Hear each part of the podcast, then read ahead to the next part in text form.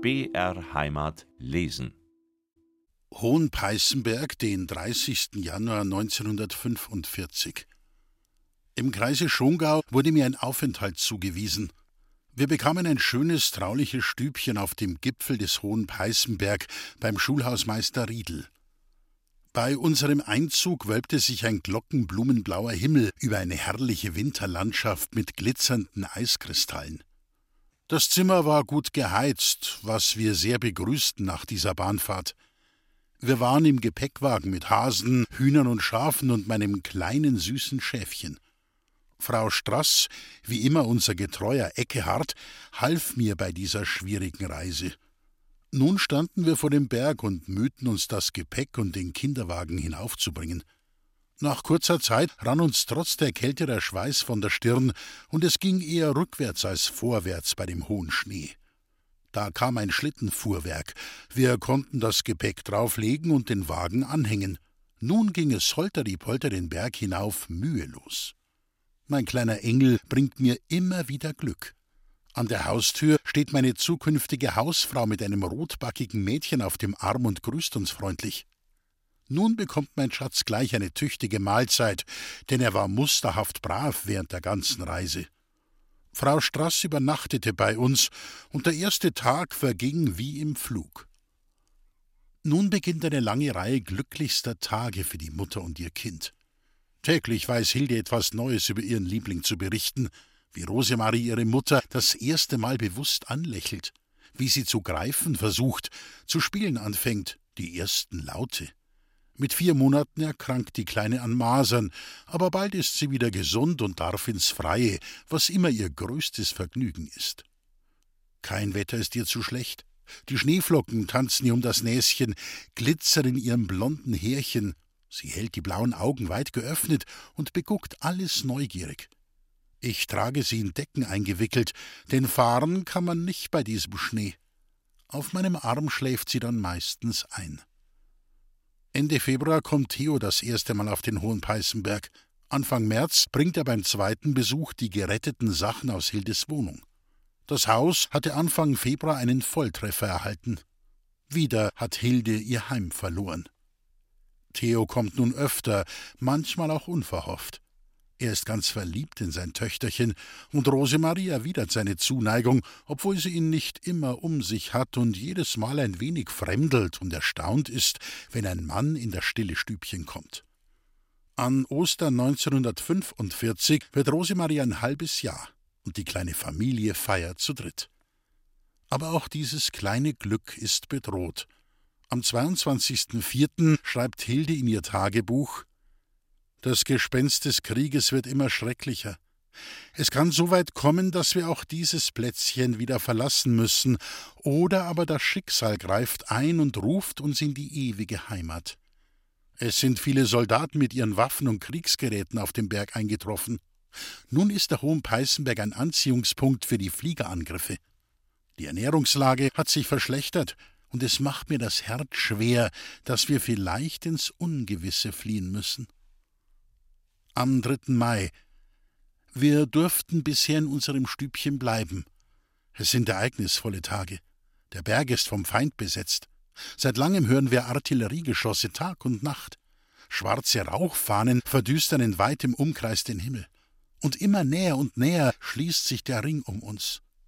Wir sehen die nächsten Dörfer brennen und sehen mit dem Fernglas die feindlichen Panzer in die Dörfer einfahren. Immer mehr dröhnt der Berg von Bomben und Schüssen. Alles trägt sich nun mit den Gedanken der kampflosen Übergabe. Das deutsche Militär ist in der Nacht des Angriffs in größter Eile abgefahren, was sicher unsere Rettung war. Endlich am 7. Mai das Ende des Krieges, nachdem schon seit dem 4. Mai die amerikanischen Panzer in den weißbeflaggten Ort eingefahren waren. 100 Flüchtlinge aus Ungarn werden im Schulhaus einquartiert. Sie haben sich im freien Feuerstellen errichtet und kochen oder waschen ihre notdürftige Habe. Die Kinder stehen scheu und ängstlich und warten mit hungrigen Augen. Wie komme ich mir reich vor mit meinem Kinde? Ich kann es jeden Tag baden, habe mein eigenes Bett und brauche das Kind nicht hungern lassen. Und Gott wird weiterhelfen. Von Theo hat Hilde lange nichts mehr gehört. Kein Brief, keine Nachricht kommt auf den Hohen Peißenberg. Dennoch ist Hilde so glücklich wie noch nie zuvor in ihrem Leben. Am 17. Juni 1945, einem Sonntag, schreibt sie: Für mich sind eigentlich lauter Sonntage, seit ich meinen süßen Schatz besitze. Ich freue mich jeden Tag zum Aufstehen. Wie enteilen die Wochen, die Monate. Fünf Monate sind wir nun schon hier. Rosemarie wächst zusehends. Sie wiegt nun fast zwanzig Pfund. Der Wagen wird ihr zu klein. Sie darf deshalb oft bei Mutti schlafen. Was ist das für ein himmlisches Gefühl, das kleine Seelchen neben sich zu fühlen, den feinen Atem zu spüren. Ihre Händchen legt sie beim Einschlafen auf mein Gesicht und erst wenn sie erwacht, da weiß sie sich nicht zu fassen vor Freude. Kurz darauf meldet sich Theo, und er verbringt nun öfter einige Tage mit seiner kleinen Familie. Am 30. August, an ihrem Namenstag, bekommt Rosemaria ihr erstes Kleidchen. Hilde hatte ein gehäkeltes Sofakissen aufgetrennt, die Wolle gewaschen, über einem Brett gespannt und getrocknet und daraus mit anderen Resten zusammen ein Hängerchen gestrickt. Bei jedem Stoffrest, bei abgelegten Kleidern oder Mänteln, denkt Hilde nach, was sie daraus für sich oder das Kind nähen könnte. Zu kaufen gibt es nichts. Auch die Versorgung mit Nahrungsmitteln ist schlecht, doch der nahe Wald hilft, den Speisezettel zu verbessern. Pilze, Beeren, Brennnessel und Kräuter wandern in Hildes Küche.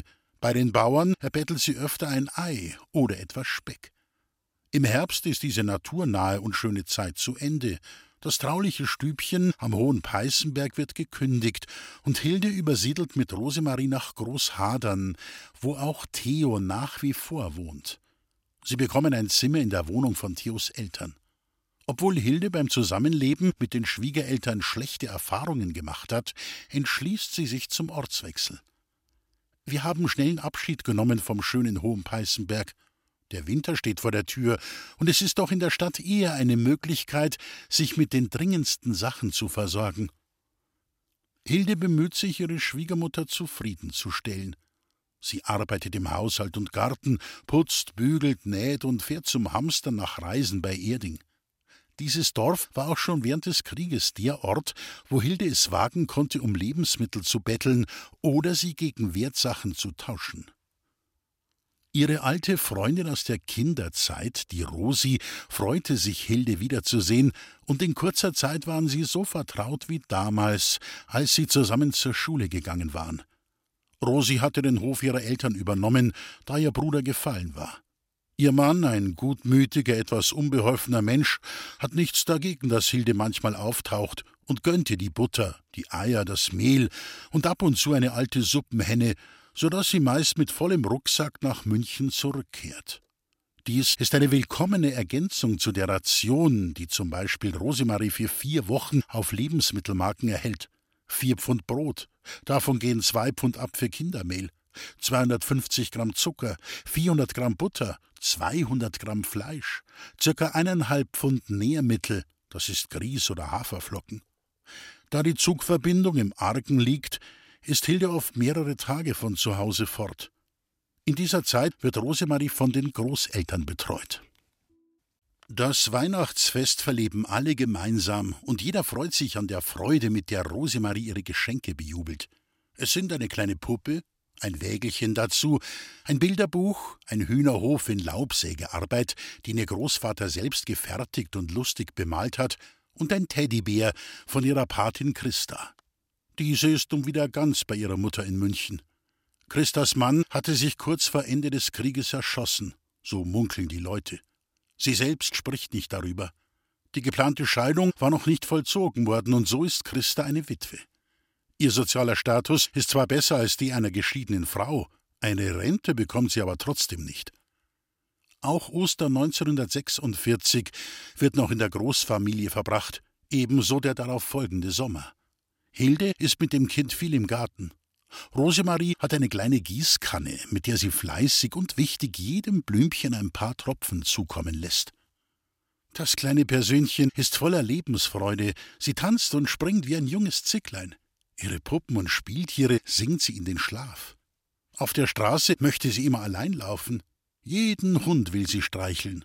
Pferde erregen ihre lebhafte Freude. Sie zeigt zu Hause, wie das Rösslein springt. Kinderwägen übersieht sie nie.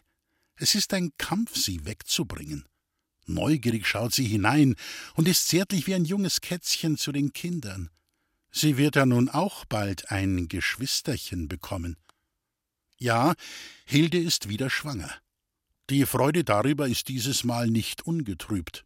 Sie bekommt Vorwürfe von ihrer Schwiegermutter, gerade so, als wäre Theo an der Schwangerschaft völlig unbeteiligt.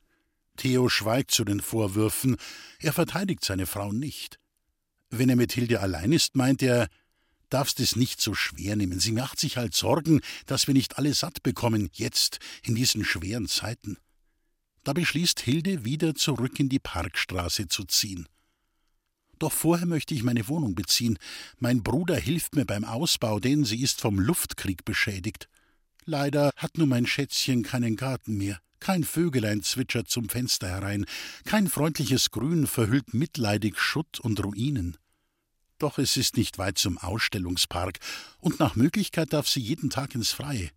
Außerdem will ich ein kleines Vöglein kaufen, damit hat sie sicher große Freude. Unser Papa geht nicht mit in unsere neue Heimat. Sollen meine Kinder kein glückliches, ungetrübtes Familienleben haben? Die Schatten meiner eigenen elternlosen Kindheit trüben heute noch mein Leben. Aber ich habe Mut, ihnen Vater und Mutter zu sein. Hoffentlich wird diese Wohnung von Dauer sein, damit ich meinen kleinen Zugvögelein nicht immer wieder ein neues Nestchen bauen muss. Am 8. Juli 1946 wird Hilde von zwei gesunden Buben entbunden, drei Wochen vor dem errechneten Geburtstermin. Gestern Vormittag hat Rosemarie gleich zwei Brüderchen bekommen, ein Blondkopf und ein Schwarzkopf. Der Blonde ist der erste. Er wog 2290 Gramm, 47 Zentimeter groß. Der Schwarze ist zweiter, 2480 Gramm, 48 Zentimeter groß. Sie heißen Walter und Theo. Sie trinken sehr schlecht. Der Größere muss sogar mit dem Schlauch ernährt werden. Die Wohnung in der Parkstraße ist noch nicht beziehbar. Es regnet herein und in der Küche sind keine Fenster. Die Möbel sind bei den Großeltern auf dem Speicher, sie müssen erst herangeschafft werden. Hildes Brüder Karl und Sepp, ein Zimmermann, richten die Wohnung her und übernehmen den Umzug. Auch Theo wird von den beiden eingespannt, er kann sich nicht gut verweigern. Endlich, am 16. Juli, eine gute Woche nach der Entbindung, kann Hilde mit den Säuglingen einziehen. Ein Wermutstropfen fällt in Hildes Freudenbecher, nun eine dauerhafte Bleibe zu haben und das ist die Trennung von Rosemarie. Sie soll noch einige Zeit bei den Großeltern bleiben, bis die Wohnung wirklich vollständig ist und Hilde sich in der Pflege der Neugeborenen eingeübt hat. Zu ihrem großen Kummer trinken beide nicht so gut, wie sie es von ihrem ersten Kind gewohnt war. Sie sind recht schwach und werden nur langsam stärker. Walter erbricht oft nach dem Stillen und ist manchmal so elend, was die Schwiegermutter anlässlich ihres ersten Besuchs in der Parkstraße zu der Bemerkung veranlasst: Mit dem brauchst du dir keine Mühe geben, der stirbt sowieso.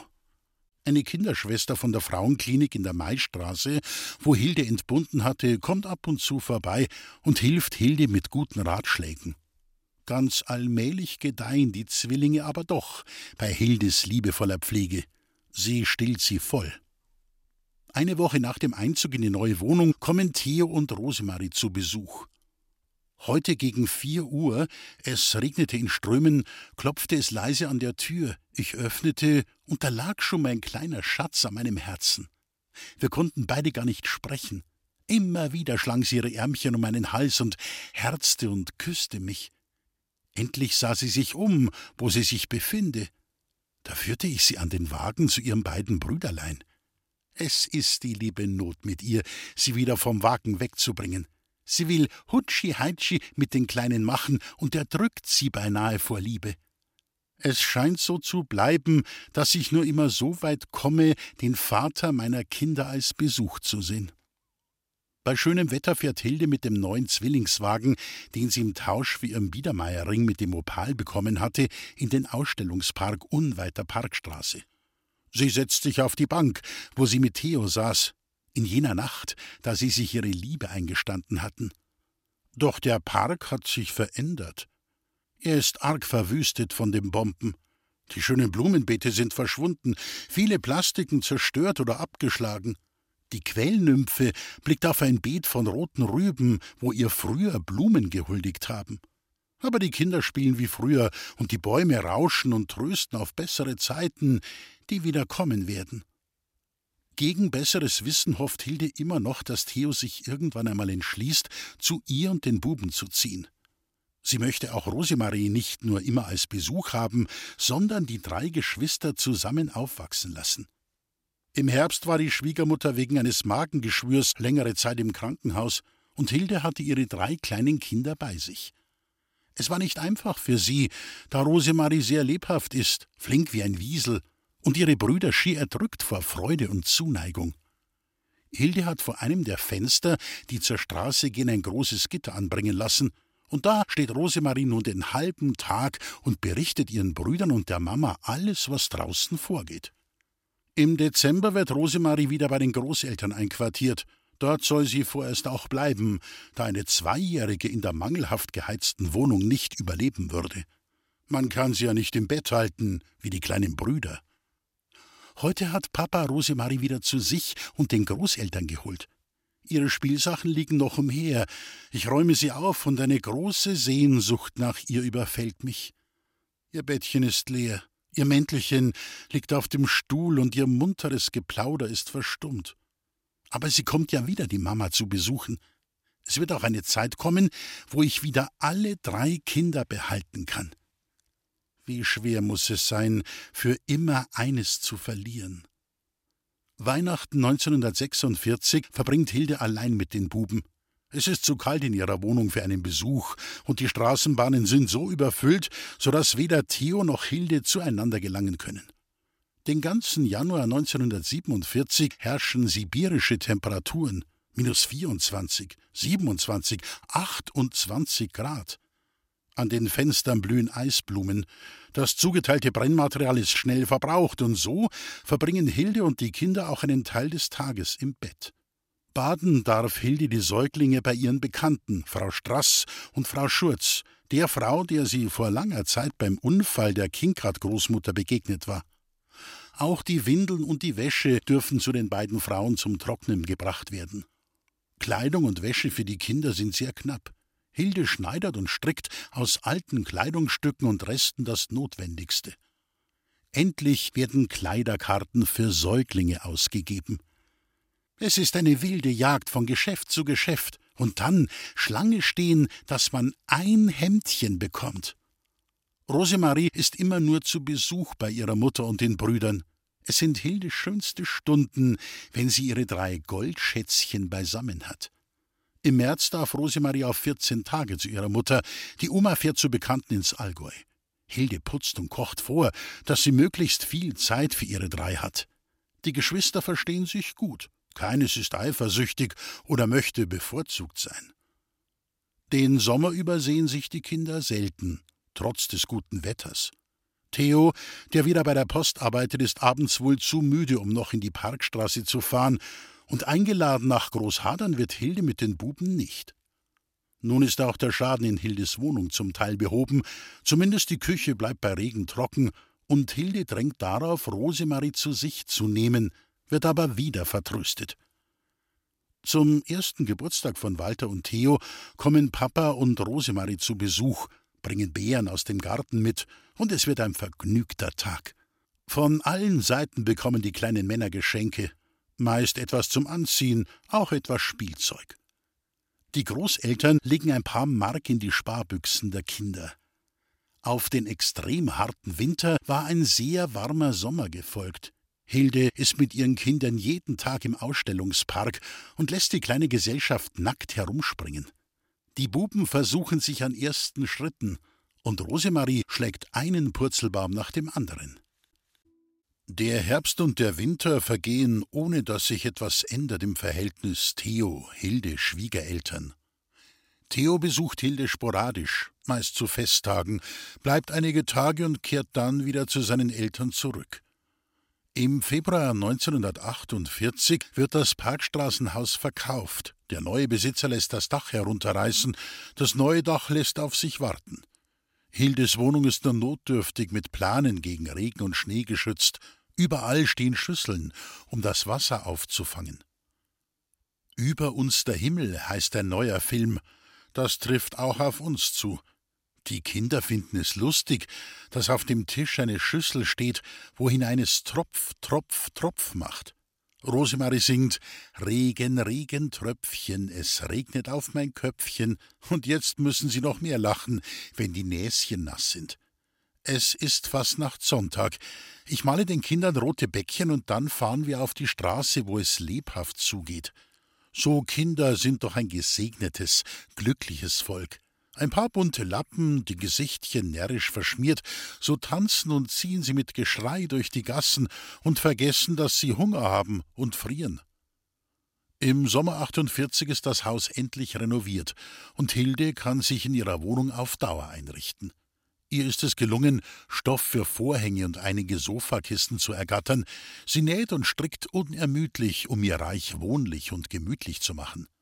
Immer stehen Zweige oder Blumen auf dem Tisch, ein paar von Theo gemalte Bilder schmücken die Wände. Nicht zuletzt auch für ihn soll die Wohnung einladend sein. Vielleicht, dass er sich doch noch entschließt, zu seiner kleinen Familie zu ziehen. Im Juni 1948 dann die Währungsreform. Mit den paar Pfennigen, die Hilde noch übrig hat, fährt sie mit Walter und Theo auf einem Rummelplatz Karussell. 18. Juni 1948. Heute sind wir noch ausgiebig Karussell gefahren zum Entzücken der Zwillinge. Übermorgen am Sonntag tritt die Währungsreform in Kraft. Hoffentlich nimmt nun Schieber und Schleichhandel ab. Meine lieben Kinder, damit ihr euch einmal ein Bild machen könnt in späteren Jahren, schreibe ich hier die üblichen Schwarzmarktpreise auf. Ein Pfund Butter 180 bis 200 Mark ein Liter Vollmilch 12 bis 15 Mark, ein Pfund Kirschen 15 Mark, ein Pfund Weizenmehl 15 bis 20 Mark, ein Ei 5 bis 7 Mark, ein paar Kinderstrümpfe 35 Mark, Damenstrümpfe 180 Mark. Im Herbst 1948 ändert sich die Wohnungssituation. 31. August 48 Heute ist es mir, als hätte ich mein Todesurteil unterschrieben. Ich habe weder Hunger noch Schlaf. Eben war unser Papa mit seiner Mutter bei uns. Er glaubt, dass er sich nicht glücklich fühlen kann, wenn er endlich für ganz zu uns, das heißt zu mir und den Kindern ziehen würde. Auf sein und seiner Mutter Drängen, es war mehr als ein Drängen, entschloss ich mich, mein hart erkämpftes Heim aufzugeben und zu den Schwiegereltern zu ziehen. Mein einziger Trost ist, dass ich nun Rosemarie auch um mich habe. Wer hätte vor vier Wochen gedacht, dass es so kommen soll? Wie freute ich mich auf das Weihnachtsfest. Ach, ich bin des Wanderns müde. In der Großhaderner Wohnung war vor einiger Zeit ein Ehepaar einquartiert worden. Beide starke Raucher, die Frau litt an Tuberkulose. Die Schremsens mussten zusammenrücken. Herr und Frau Schmidbauer durften zwar Bad und Küche nicht mitbenutzen, aber da in ihrem Zimmer kein Wasseranschluss war, hatten sie die Erlaubnis, im Bad ihren Wasservorrat zu holen. Familie Schrems fühlte sich beengt und gestört. Sie waren nicht mehr glücklich in ihren vier Wänden und suchten nach einer Lösung. Es fanden sich einige Wohnungsangebote, und im Rahmen eines Ringtausches, bei der neben der Großhaderner Wohnung auch eine in der Lindwurmstraße und eine in der Ganghofer Straße im Mollblock, nur eine Hausnummer von der früheren Wohnung entfernt in Betracht kamen, wurde die Wohnung Hildes benötigt. Wieder besseres Wissen, ungeachtet der schlechten Erfahrungen, die Hilde beim Zusammenleben mit den Schwiegereltern gemacht hatte, lässt sie sich überreden und opfert ihre hart erkämpfte Zuflucht. Mitte Oktober soll der Umzug in die Ganghofer Straße stattfinden. Doch zuerst findet auf der Theresienwiese das Herbstfest statt, eine kleine bescheidene Version der früheren Oktoberfeste, die während des Krieges nicht stattgefunden hatten. Hildes Bruder ist als Zimmermann bei den Aufbauarbeiten beschäftigt, und Hilde und die Zwillinge gehen Tag für Tag hinunter und schauen zu. Walter und Theo freuen sich jeden Tag auf die Wiesen. Mein Bruder arbeitet dort jeden Tag, Schaubuden aufstellen. Morgens beim Erwachen sagen sie schon, wir gehen zum Onkel Sepp. Da wird dann gehämmert und geklopft, Holzteile hin und her getragen, bis sie davongejagt werden, wenn sie es gar zu bunt treiben. Heuer erstrahlt das Herbstfest in wahrhaft festlichem Glanz. Überall wurde gestrichen und lackiert. Es braust und orgelt aus allen Ecken. Abends ist es wie ein Märchen aus tausend und einer Nacht. Einmal abends, als die beiden Buben schon schlafen, gehen Theo, Hilde und Rosemarie auf die Wiesen. Es sind die letzten glücklichen Stunden, die Hilde erleben darf. Der Mond hängt groß und kupferrot am dunklen Himmelsschiff, und allmählich wandelt Sternlein um Sternlein einher, ganz blass golden und verschüchtert vor so viel Glanz und Glut über der alten Münchner Stadt. Wir tauchen unter im Strom der frohen Menschen und lassen uns gern mittreiben. Am schönsten ist das Riesenrad. Papa fährt auch mit uns. Wir schweben hoch. Als wir oben sind, sieht man für einen Augenblick ein bezauberndes Bild. Es glitzert und gleist in märchenhaften Farben, als wären alle Edelsteine der Welt hier zusammengetragen. Man wünscht sich Flügel, um leise und unsichtbar darüber herzufliegen. Am 9. Oktober findet der Umzug in die Ganghofer Straße statt. Theo weiß um Hildes Angst und verspricht ihr, dass alles besser wird. Wirst sehen, die Mutter ist ganz anders geworden. Ganghofer Straße 44, Sonntag, den 12. Dezember. Wie traurig sind unsere Sonntage. Beim Frühstück sitze ich einsam und mit Herzklopfen. Rosemarie und ihr Papa, das heißt dem Namen nach auch unser Papa, wird von seiner Mutter versorgt. Ich darf weder kochen noch sonst eine Arbeit für die beiden tun. Beim Mittag und Abendessen das gleiche. Vormittags ging Papa mit Rosemarie spazieren, um Besuch zu machen. Nach Tisch legt er sich zur Ruhe. Er bekommt so kalte Füße, wenn er mit mir und den Zwillingen spazieren geht. Als ich heimkomme mit den Kindern, ist er fort. Hilde hat in der neuen Wohnung eines der drei großen Zimmer bekommen, in das sie die Schlafzimmermöbel stellt. Dort schläft sie mit Theo. Die Zwillinge werden in der Mädchenkammer, die nicht zu heizen ist, untergebracht. Rosemarie schläft bei den Großeltern. Das dritte Zimmer, das Wohnzimmer, wird nur benutzt, wenn Besuch kommt oder Feste gefeiert werden. Der Aufenthaltsraum für alle ist die riesige Wohnküche. Die Mahlzeiten, die Hilde nur für sich und die Buben zubereiten darf, und das auch nur, wenn das Feuer in dem großen Herd schon am Ausgehen ist, müssen die drei Ausgestoßenen auf einer kleinen Bank, gerade mal einen Meter lang, einnehmen. Die Großeltern Theo und Rosemarie sitzen am Esstisch, der mit einer Bank vor das Fenster gerückt ist. Nach den Mahlzeiten verschwindet Hilde mit den Buben ins Schlafzimmer, wo es zwar kalt ist, aber was ist die Kälte des Raums gegen die Eisesluft, die den dreien von der Großmutter entgegenschlägt? Das Lachen und das fröhliche Geplapper der Zwillinge ist verstummt. Sie schleichen scheu umher und fühlen sich nur im Schlafzimmer, ihrem Rückzugsort wohl. Wie vor dem an Hilde lässt Frau Wilhelmine nun auch an den Buben kein gutes Haar. Sie weiß genau, dass sie damit Hilde am tiefsten treffen kann. Und Theo? Alle Beteuerungen, alle Zusicherungen sind vergessen, begraben, vom Winde verweht. Er hat nicht den Mut, gegen seine Mutter anzugehen, außerdem geht ihm seine Bequemlichkeit über alles. Wohl kommt es ab und zu noch vor, dass er und Hilde sich liebevoll begegnen, aber alle Versprechen, die er ihr dann gibt, gelten nichts mehr, wenn seine Mutter auf den Plan tritt und ihre Boshaftigkeit und ihre Hetze wieder die Oberhand bekommen. So vergeht Woche für Woche nichts als Zank und Streit. Man weiß ja, wo sie, das bin ich, herstammt, das ist der beliebteste Ausspruch meiner Schwiegermutter. Rosemarie ist oft sehr hässlich zu uns. Aber wie sollte ich deshalb mein Kind weniger lieben? Sie ist ja nur das Opfer dieser unnatürlichen Verhältnisse. Ausgerechnet Hildes Trost, Rosemarie bei sich zu haben, stellt sich nun als Hildes Qual heraus. Rosemarie, von Opa und Oma verwöhnt und verzogen, gegen die Mutter und die Brüder aufgehetzt, eignet sich rasch die Geringschätzung und Abwertung der anderen an. Sie hört und sieht ja nur Herabsetzung. Wie frohlockt die Oma, wenn sie sieht, dass Mimi, wie Rosemarie nun genannt wird, zu denen da drüben hässlich ist und auch ihre ehemals so geliebte Mutti beschimpft. Aber Hilde gibt nicht auf. Sie lässt sich nicht entmutigen. Wieder und wieder versucht sie, Rosemarie in ihren früheren Verband zu integrieren, sehr oft ohne Erfolg. Aber auch Rosemarie leidet. Wenn sie zu Mutti lieb ist, schaut Oma böse. Wenn sie nach einem Streit mit Mutti zu Oma flüchtet, wird sie für das hässliche Verhalten nicht gerügt, sondern es heißt, denk dir nichts, die mag dich halt nicht, die mag nur ihre Buben.